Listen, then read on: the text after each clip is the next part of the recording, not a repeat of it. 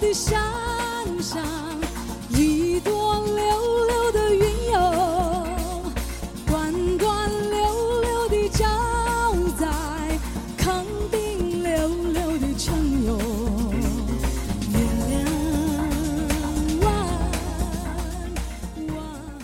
孔子不讲课，只聊天儿；苏格拉底也不讲课，只散步；翟胖依然不讲课，只说课。首先呢，翟胖要做一个小广告啊，就是翟胖有个微信号是 zzydazhai，为什么是这个号呢？zzy 就是翟胖的名字首字母，翟振宇的首字母。那么 da 就是大。zhai 就是翟，所以加起来是 zzy 翟振宇，大 da 宅 zhai zzy 大宅，这就是翟胖的微信号。翟胖将会经常在这个微信号上义务给大家免费咨询一些关于教育方面的问题，当然关于文学啊、社会啊，咱们也可以一起探讨。感谢大家关注翟胖。从今天起，翟胖做了一个很重要的决定，就是翟胖准备花上一些时间和大家好好的聊一聊中国古代文学艺术史上那些有名的人、有名的事儿、有名的诗词歌赋。要聊，那第一个聊谁呢？翟胖想了很久啊，那咱们就必须聊一个只要说中国文化就绕不过去的人，谁呢？孔老二，孔丘。今天翟胖就给大家聊一聊。闷骚的孔子，首先说孔子的闷骚，这是遗传。为什么呢？据现有的一些文献记载啊，孔子老先生这个诞生，呃，就与众不同。为什么呢？春秋战国时期，那个时候民风还是比较开放的，每年到了一定的节气，是吧？这些年轻男女就可以在河边私会，也就是野河嘛。你像我们现在很著名的蒹葭，蒹葭苍苍是吧？那个就是，呃，据考证啊，有人是这么考证的，那就是，呃，求偶男子求偶的一首诗。而我们另一篇更著名的那个《关关雎》，关关雎鸠，在河之洲，这就是很明显的野河之歌嘛，啊，那这个孔子的母亲呢，生下孔子以后。这个 有人就说孔子可能不是他爹亲生的儿子，那他到底是谁呢？这个咱也说不清楚。这我只是说有人是这么说说的啊。所以这种闷骚是遗传的。而孔子这个人长什么样呢？也很特殊。孔子名丘，字仲尼。这个仲尼嘛，辈分的问题，这不说了。伯仲叔季。关键是这丘为什么是丘呢？当然有很多种说法，翟翟胖只是取其中之一。说孔子啊，脑袋上长个大疙瘩，你想想这疙瘩得大到什么地步，孔子能名丘啊？这这这长得太科幻了。所以当翟胖看到这儿的时候，马上脑子里想出来的就是《西游记》里边那个老版八三版《西游记》里八波蹦和蹦波八那俩鱼精，我脑袋上长一丘。哎呦，我的天，长得太科幻了，画面太美啊！那接下来我们说孔子为什么重要呢？孔子一共就干了三件事儿啊。呃，第一，对孔子自己来说最最重要的一件事儿，周游列国。但是这件事儿呢，对当时的世界来讲，当时的中国来讲，是最最不重要的，因为从来没有没有人真的听从了孔子的儒家学说。您想，孔子儒家学说讲什么？讲仁呐，仁者爱人呐。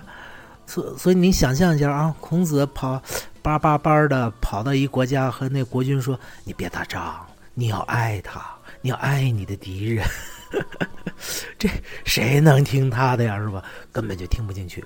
所以，孔子这转了一大圈啊，这是呃丝毫没有成果。孔子大概是从四十岁转到了六十岁，这所以这是个铁杆驴友啊啊，还带一大帮学生。这对孔子自己是最重要的一件事儿。那么第二件事儿，这对中国的文学是比较重要的。什么事儿呢？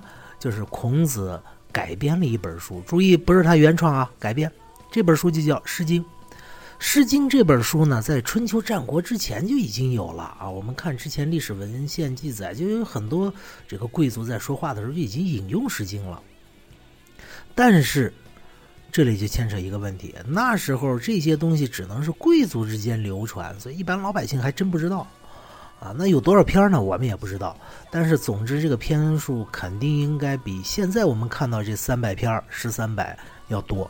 为什么呢？因为孔子在他大概七十岁的时候，他呢，你你想，孔子搁现在就相当于培训班老师嘛，那私立学校是吧？带一帮学生，而且还没证是，国家不承认嘛，只能是说一培训班老师，他他他给自己一学生整点教材，所以呢，他把当时他知道的一些《诗经》啊。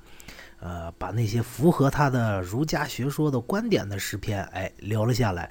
但是实际当时留的是三百零五篇这三百零五篇我们只能看到三百篇为啥？因为有五篇这五篇流失了，这五篇只剩下了名字，没有具体的内容了，谁也不知道讲的什么玩意儿。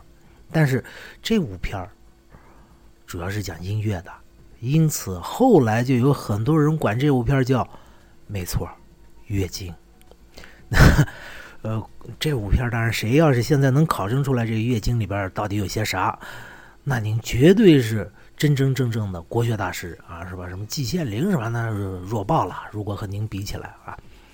接下来第三件事儿，刚才我们说是对中国文学最重要的事情是《诗经》，那第三件事对中国的整个文明进程的影响是巨大的一件事，就是他当老师了。啊，我们现在的老师这个，呃，很简单嘛，谁想当呢？这个自己搞一培训班什么都能当。但是当时啊，在春秋战国之前，这个教育是统一归于官府的，你民间老百姓不让你办学的，文化知识只能在贵族之间流传。而孔子老先生呢，哎，他就办了一培训班，国家也不承认。然后收了很多学生，据说收了三千人啊。最出名的是七十个人啊，叫呃七十二个人，叫七十二贤人，是吧？那孔子收了这么多学生呢，呃，当然是有学费的啊。当时学费素修啊，一素腊肉啊，呃，也是比较不能算贵吧。孔子老先生广招门徒，然后将知识和文明的火焰传承了下来。这点孔老夫子真的是功在。千秋啊，因此呢，大家如果穿越到古代任何一个朝代，就是孔子之后任何一个朝代啊，你们看这个，呃，知识分子、读书人，他都要拜孔子，为什么呢？孔子是我们的老师嘛。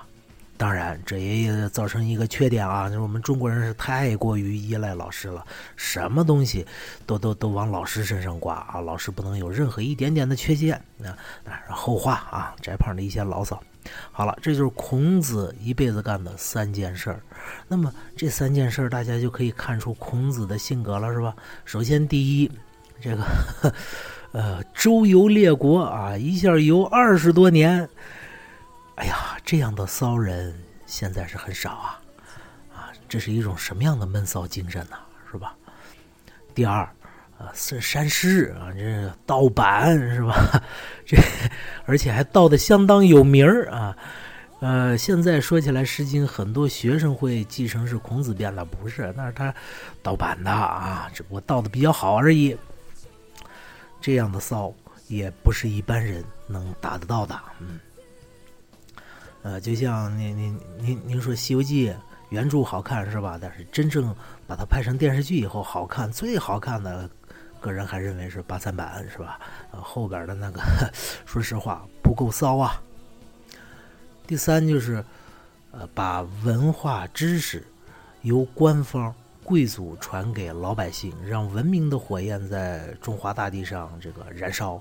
啊，你不认可我没关系，没关系，我悄悄的自己来带学生收徒弟。呃，这种闷骚的精神，我希望每个正直的。每个想为后世留点事儿的中国人都应该学习知识、文化、文明，从来不应该被垄断。所以，翟胖是个坚定的反版权主义者。翟胖说课，所有版权归大家所有，翟胖自己不占有，因为我是孔子的弟子。好了，这就今天的翟胖说课，再见。